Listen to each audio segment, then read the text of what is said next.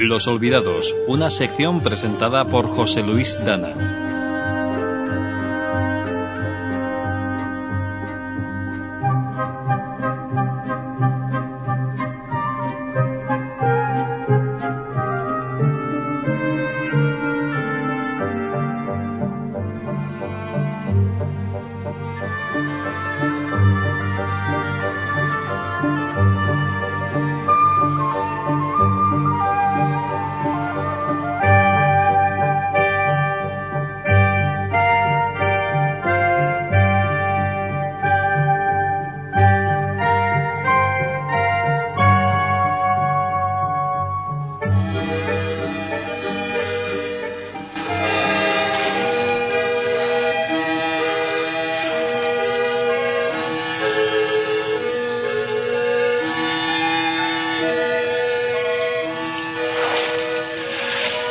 Esta es, pues, la historia de Irma la Dulce. Una historia de pasión, de violencias, de deseo y de muerte. Todo lo que en realidad hace la vida digna de ser vivida. El lugar, París. La hora, las 5 de la madrugada. Habrán ustedes leído en los folletos de viajes que París es una ciudad que nunca duerme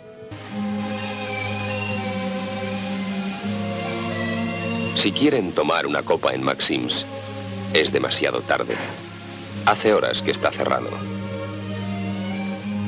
Si quieren subir a la Torre Eiffel, es demasiado pronto. Tardarán horas en abrirla.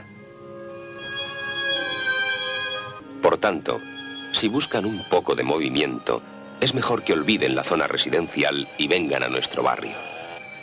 Esto es Les Halles, el mercado al por mayor. Le llamamos el estómago de París.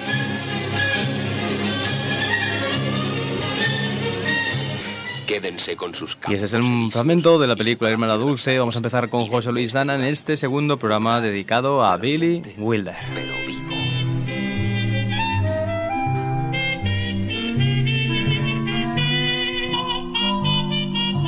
Buenas tardes, eh, José Luis. Hola, buenas tardes, Javi. Buenas tardes a todos. ¿Qué tal? Pues bien, aquí estamos ya para concluir hoy eh, este especial que hemos dedicado al, gran maestro Billy Wilder. Y bueno, en el primer programa nos habíamos quedado en, la película Traidor en el Infierno de 1953 y hoy haremos un, repaso por algunas de las mejores películas desde ese momento hasta la última película de su carrera. Y si te parece, pues bueno, eh, comenzamos ya a comentar algunas cositas de la primera película del bloque de hoy, que es eh, la producción de 1954 y última para la productora Paramount, eh, Sabrina. You did order champagne, didn't you?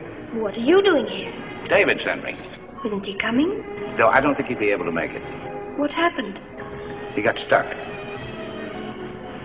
Stuck? Well, nothing serious, just one of those things. Oh, shall I serve it up there, or will you come down?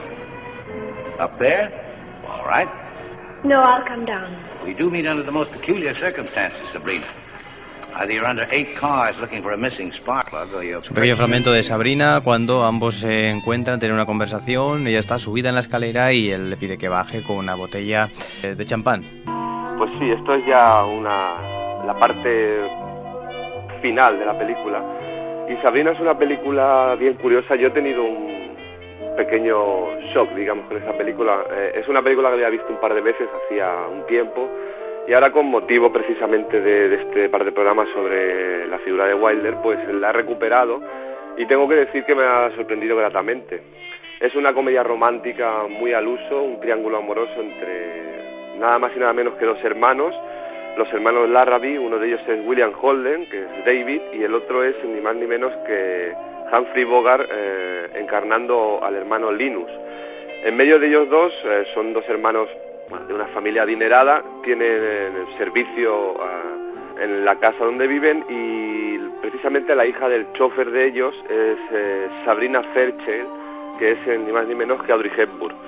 bueno, ni que decir tiene que Audrey Hepburn, aparte de su papel, que lo hace perfectamente bien, está de una belleza asombrosa y nos narra un poco la historia de bueno de, ese pequeño triángulo amoroso que en tantas comedias románticas eh, hemos podido ver eh, la que Audrey el personaje de Sabrina pues está locamente enamorada del hermano David de los Larrabee y así es durante prácticamente desde que le conoce cuando ella ya empieza a ser empieza a ser digamos jovencita no al cabo de X años pues se va a París eh, y vuelve pues de una manera realmente fascinante, eh, con unos vestidos, eh, pues bueno, pues eso del París de aquella época, de, aquellos años, y mm, el hermano menor David, que nunca había puesto el, más mínimo interés en ella, pues se enamora locamente.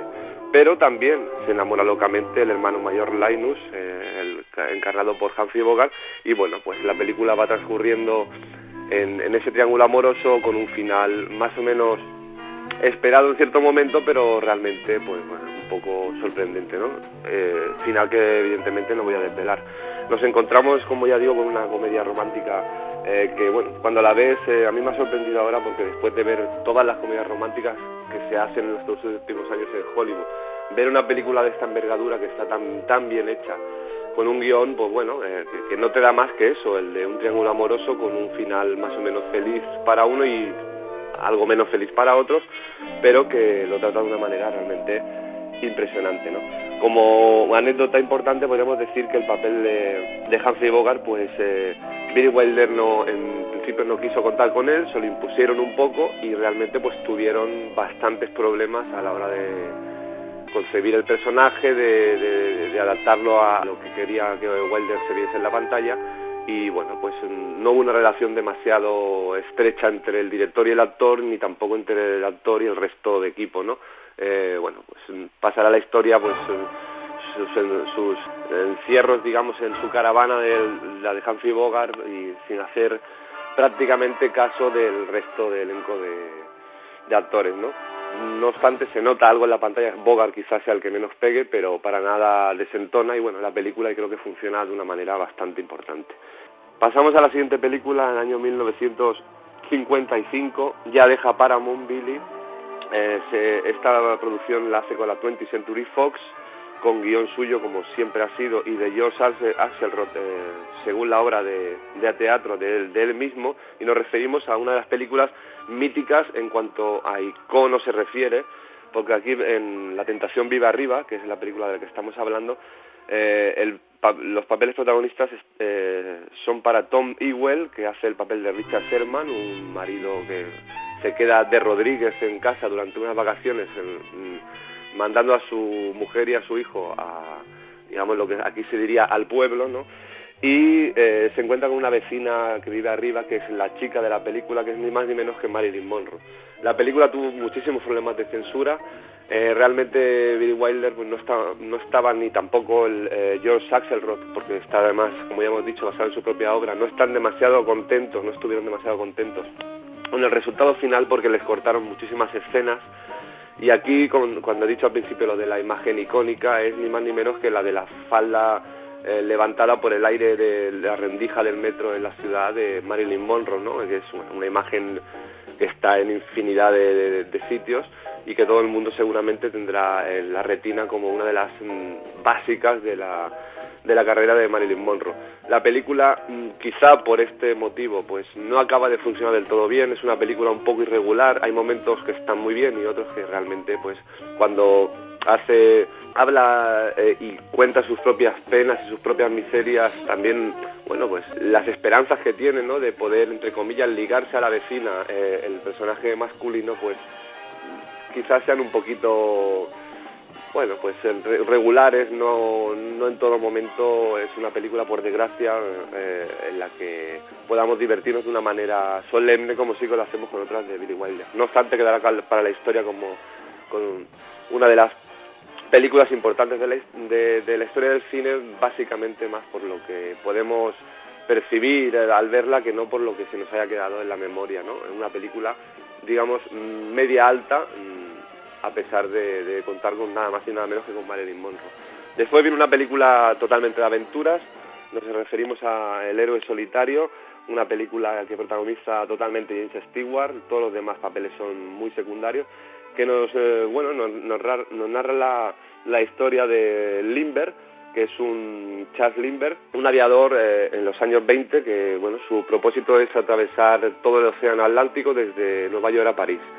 Eh, aquí lo que se nos cuenta es la, la vida a grandes rasgos de él, con numerosos flashbacks y bueno, pues vivimos también durante unos minutos eh, lo que sería el viaje, el trayecto, ¿no? Eh, de, atravesar pues todo el océano Atlántico por parte de Lindbergh, que como ya he dicho está protagonizado por James Stewart y es una película, bueno, pues se deja ver bastante bien, es eh, digamos que más o menos divertida también en ciertos puntos, tiene algunos momentos de diálogo geniales como siempre los tienen todas las películas de Billy Wilder y podría ser una quizá la rara avis en la en la filmografía, o una de ellas en la filmografía del señor Billy Wilder. Luego en 1957 vuelve a la comedia romántica con Ariane. Eh, es, esta película eh, tiene dos claves. Una es el, los protagonistas eh, con Gary Cooper haciendo de Frank Flanagan, Audrey Hepburn de nuevo, haciendo evidentemente de Ariane, y Maurice Chevalier haciendo el, el, papel también protagonista de este trío. Otra de las cosas importantes de esta película es la colaboración con el guionista A. Diamond, que bueno sería mm, bastante igual que Brackett lo fue en su momento en los primeros años de Wilder, este sería el guionista que colaboró con Billy Wilder en el final de su carrera. Comedia romántica que se podríamos poner en la línea de quizá de Sabrina y alguna película anterior que mm, también de estas características, que nos hace eh, pasar al año 1958 donde nos encontramos con una de las obras maestras. Como muy bien se dijo en su momento, es una de las mejores películas de Hitchcock dirigida por Billy Wilder. Nos estamos refiriendo a Testigo de Cargo, película que hizo para la United Artists. Aquí ya empieza a cambiar de productoras, eh, bueno, pues con más asiduidad al haber dejado la Paramount y está basado en un relato de Agatha Christie. Eh, los protagonistas y protagonistas de esta película son impresionantes. Tenemos a Charles Lawton como Sir Wilfrid Roberts, el, que es el, abogado defensor, Tyrone Powers haciéndole de Leonard Bowl, que es el, el acusado, y Marlene Dietrich haciendo de Christine Bowl, que es la esposa del acusado. Es una película mm, muy buena, eh, cada vez que la ves eh, pues vas descubriendo algo, a pesar de que tiene una característica importante que es ese final tan sorprendente que el mismo Wilder en los títulos de crédito del final ya mm, dice que no desveles a ningún amigo ni familiar el final para que puedan disfrutar eh, al 100% de todo lo que en esta película se cuenta. Eh, creo que es una de las grandes obras de Billy Wilder sin duda alguna y básicamente a partir de este año 1958 pues vendrán unos años muy productivos y con bastantes obras eh, de arte y algunas de ellas incluso maestras. Eh, la siguiente película es una comedia mítica, quizá la comedia más mítica de Billy Wilder, y nos estamos refiriendo a la película de 1959 con faldas y alolo. Lo siento mucho. No te preocupes, creí que era Suitsu. No se lo diréis a nadie, ¿verdad? ¿Decir qué? Si me cogieran otra vez bebiendo, me echarían de la orquesta. Sois las sustitutas del saxo y del contra. Sí, yo soy Daphne.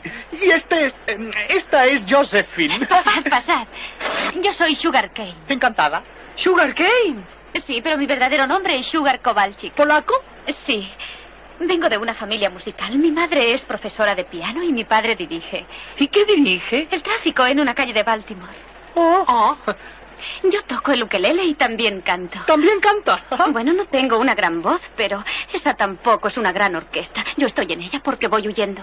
¿De qué huyes? Oh, de eso más vale no hablar.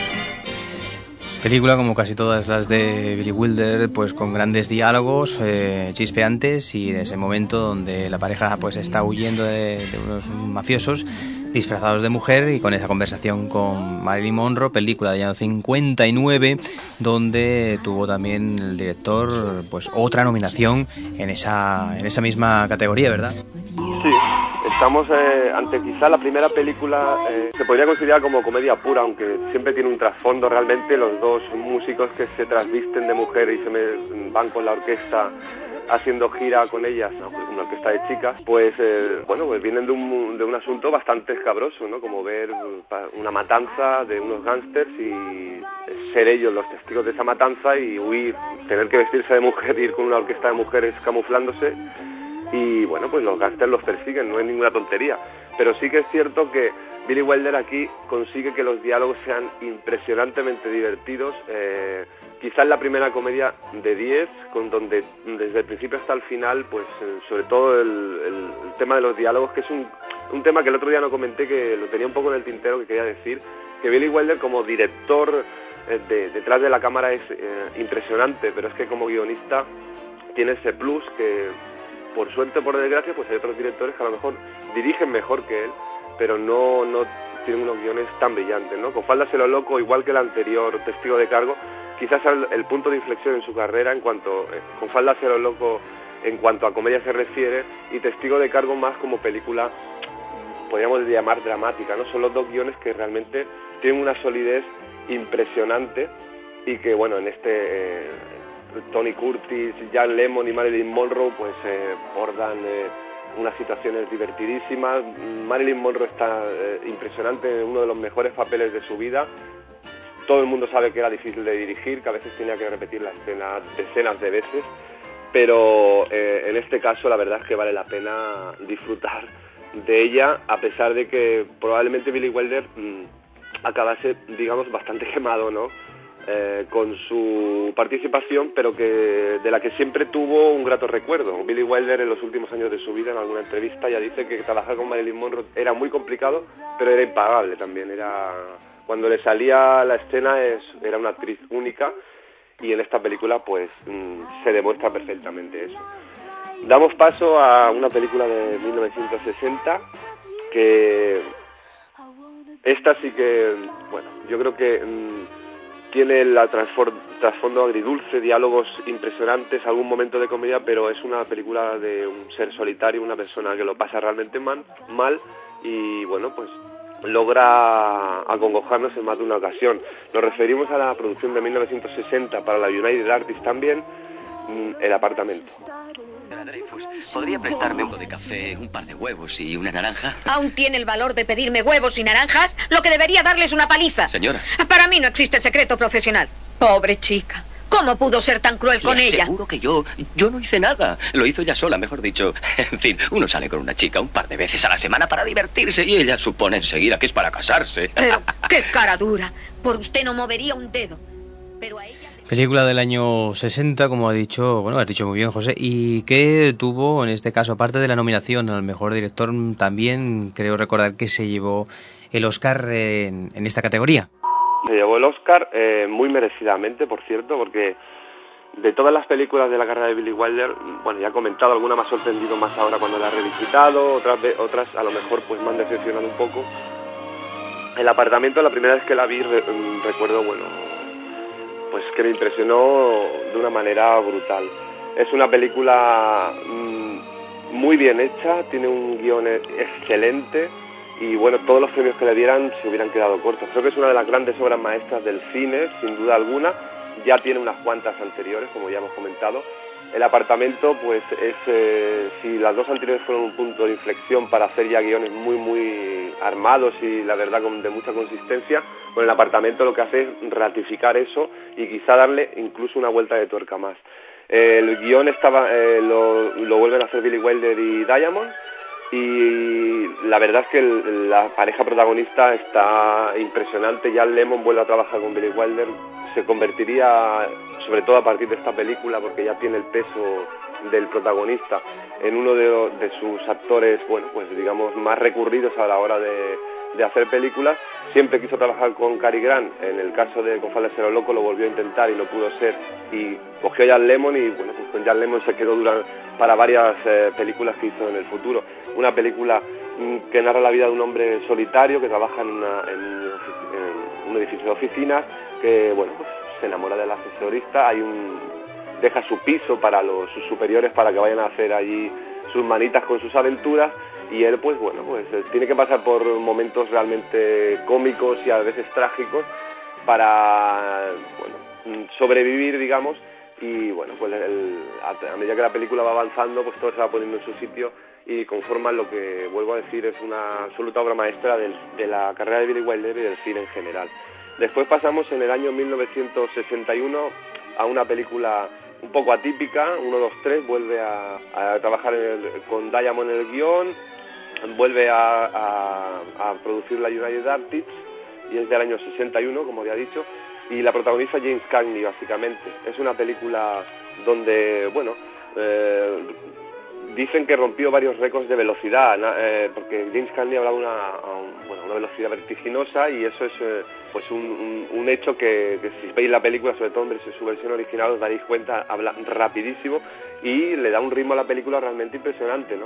Eh, bueno, aquí está un poco la Guerra Fría de fondo, está lo que sería el, el muro, la- el, el este comunista y el oeste capitalista de la época y bueno, es una película, mm, digamos, mm, muy buena, pero no es de las grandes obras maestras, según mi parecer, de Billy Wilder, aunque Cagney está muy bien y hay situaciones realmente divertidas. Es una película muy entretenida que eh, da pie a que la siguiente película pues haya pasado esta así como algo de lo, de lo más grande también de su historia. Hemos escuchado un trocito ya antes y ahora, si te parece, volvemos a escuchar un, un nuevo corte de la producción de 1963, Irma la Dulce. Lo siento, Chucho. ¿Cómo se llama? Se llama Coqueta. ¿Y tú? Irma. Me llaman Irma la Dulce. Siempre me han llamado así. No sé por qué. Yo sí lo sé. Dime cuánto es en dólares. Cinco dólares. La verdad es que no sé cuál es mi nombre. Me crié en un orfanato cerca de Cherburgo. Fue destruido el día de... Envío dinero semanalmente para ayudar a reconstruirlo. He pagado ya un pabellón. Eh, esto es todo lo que llevo encima, señora. En realidad fue bombardeado por la octava Fuerza Aérea. No es que os culpe a los americanos. Pero si vieses a aquellos pobres huérfanos durmiendo en el suelo y con la lluvia encima, todavía no hay camas ni techo. Ah, ¿Has aceptado alguna vez?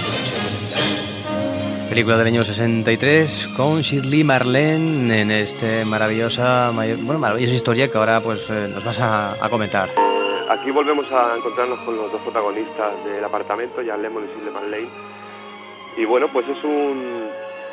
Yo diría que esta película es un, codo a codo interpretativo entre los dos eh, actores, el actor y la actriz, en, una, en un escenario, digamos, bastante inverosímil, donde eh, un policía novato, pues bueno, después de meter la pata continuamente, organiza una redada, detiene a, unas prostitutas y entre ellos, entre los clientes, está su propio jefe, acepta un soborno, total, al final, evidentemente, pues eh, se lo funden porque, bueno, no, es un, no consigue adaptarse a, la vertiginosa vida de, la capital francesa, ¿no?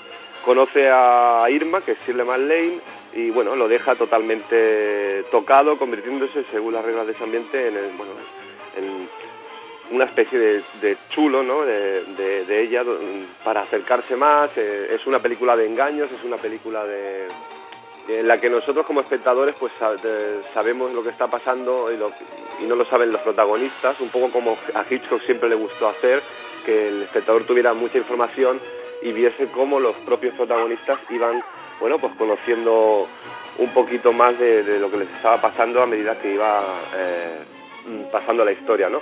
Una película muy recomendable también, donde los dos, los dos actores están excelentes. Jan Lemon está en la línea. Con Billy Wilder creo que llegó a los máximos registros de su interpretación. Y Shirley MacLaine, jovencita, pero ya con un, la verdad, con un empaque en pantalla y, una, una puesta en escena realmente importante. Si te parece, ahora vamos a pasar ya a la parte final de su carrera, donde ya, bueno, pues las películas empiezan a distanciarse un poquito hasta los 70 y después ya, pues, eh, no le quedaba ya mucho, había hecho muchísimas películas, muchas de ellas obras maestras, casi todas obras de arte, y nos estamos refiriendo a la producción de 1964, con guion también de Billy Wilder y, y Diamond, Bésame tonto. Sofía, nos ha robado nuestra canción. Y ahora la estrella de nuestro show. En directo desde el bar de un pueblo en una brillante intervención. Dino, Dino. Listen to me, Sophia. Have you any idea how much you mean to me. uh, how much you'll never know. No entiendo por qué canta nuestra canción después de darle la paliza. Ya se sabe, cuanto más famosos, más simpáticos. But you made me so. ¡Qué ilusión! Aparece en los 12 canales. Lo que sueñan todos los artistas, 30 millones de personas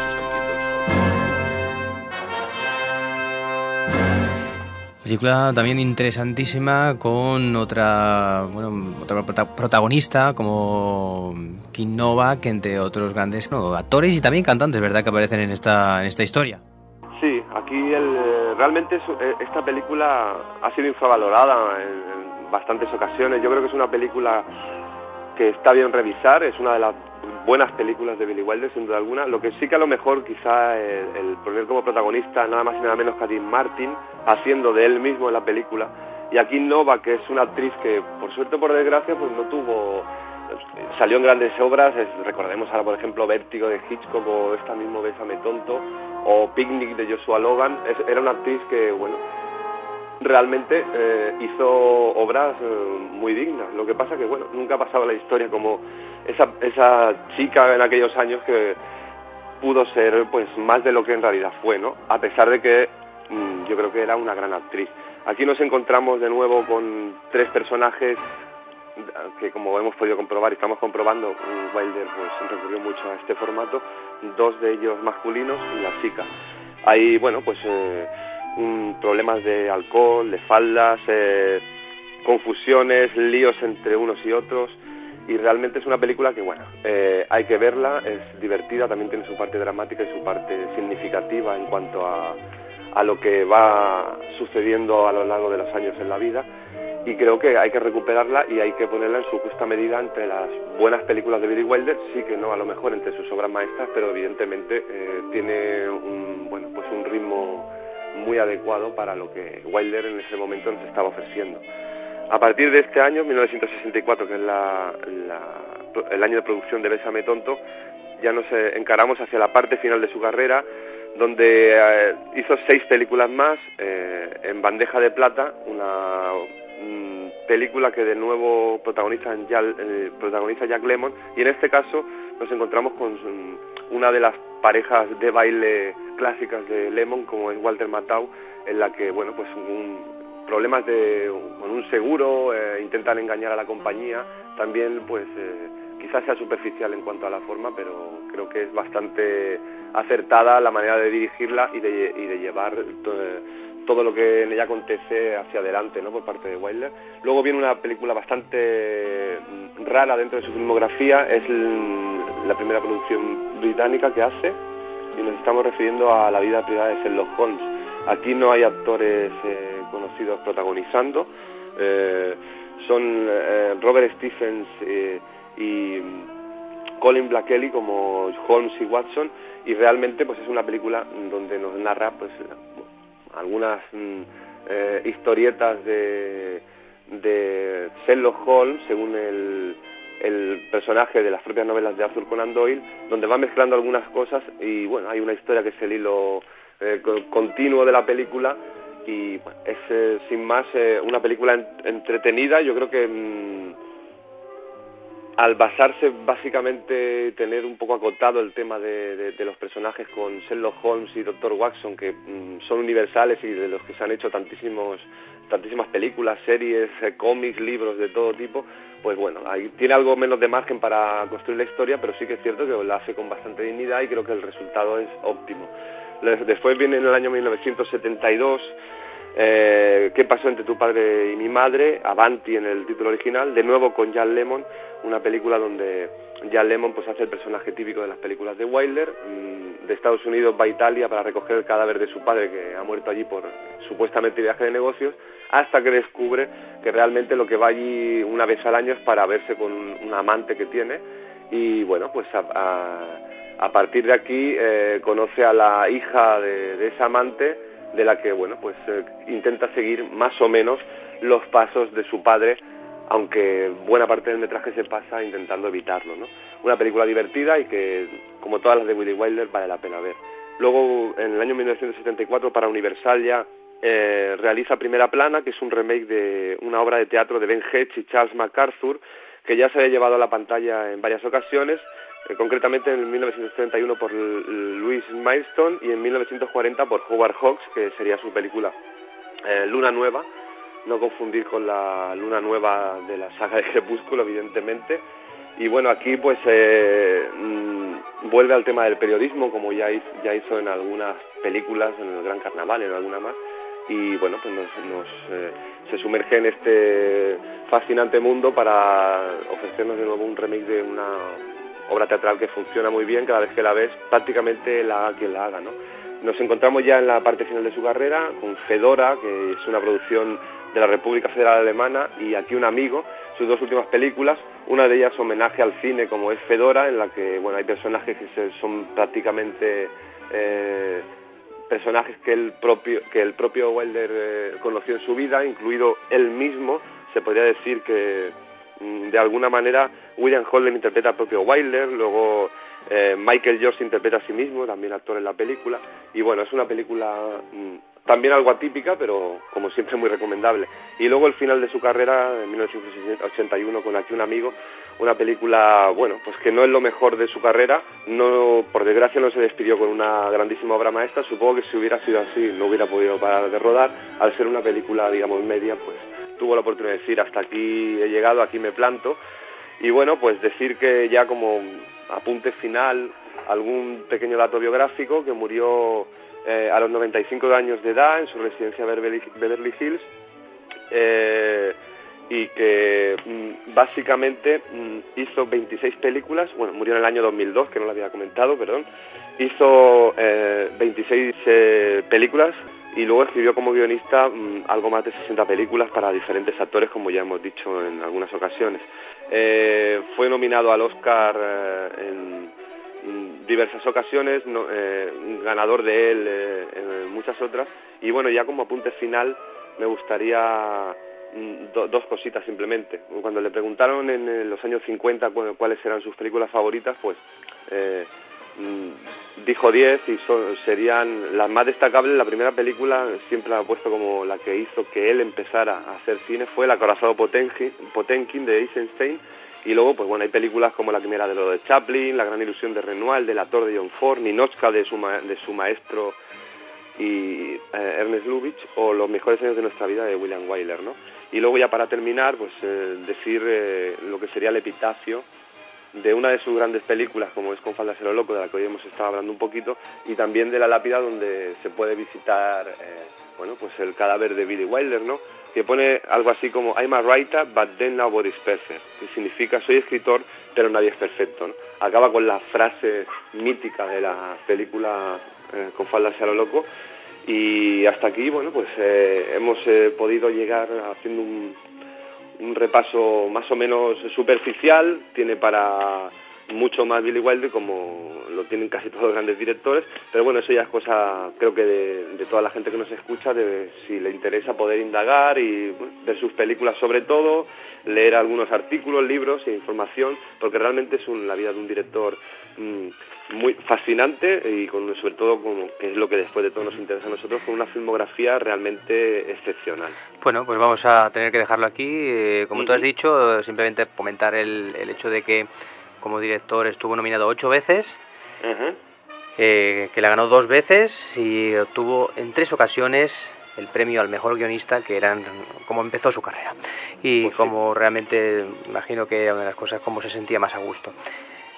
Pues nada, ha sido un placer eh, y a partir de ahora que sepan que bueno pues este especial seguirá eh, colgado en la página más que cine2.wordpress.com y a partir de ahí podrá descargarse incluso estos audios del especial Billy Wilder de José Luis Dana en la sección Los Olvidados.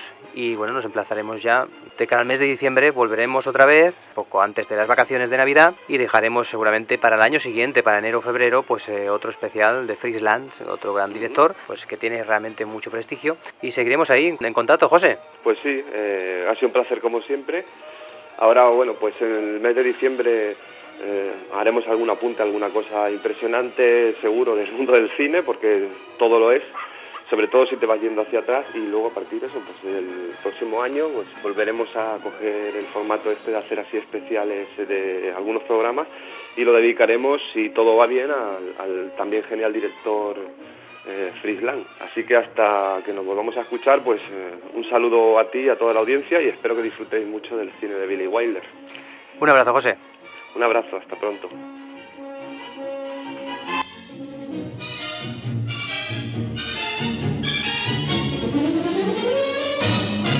Hablé con mamá. Estaba tan contenta que hasta lloró. Quiere que lleve su vestido de novia. Es de encaje blanco. Osgood, no puedo casarme con el vestido de tu mamá.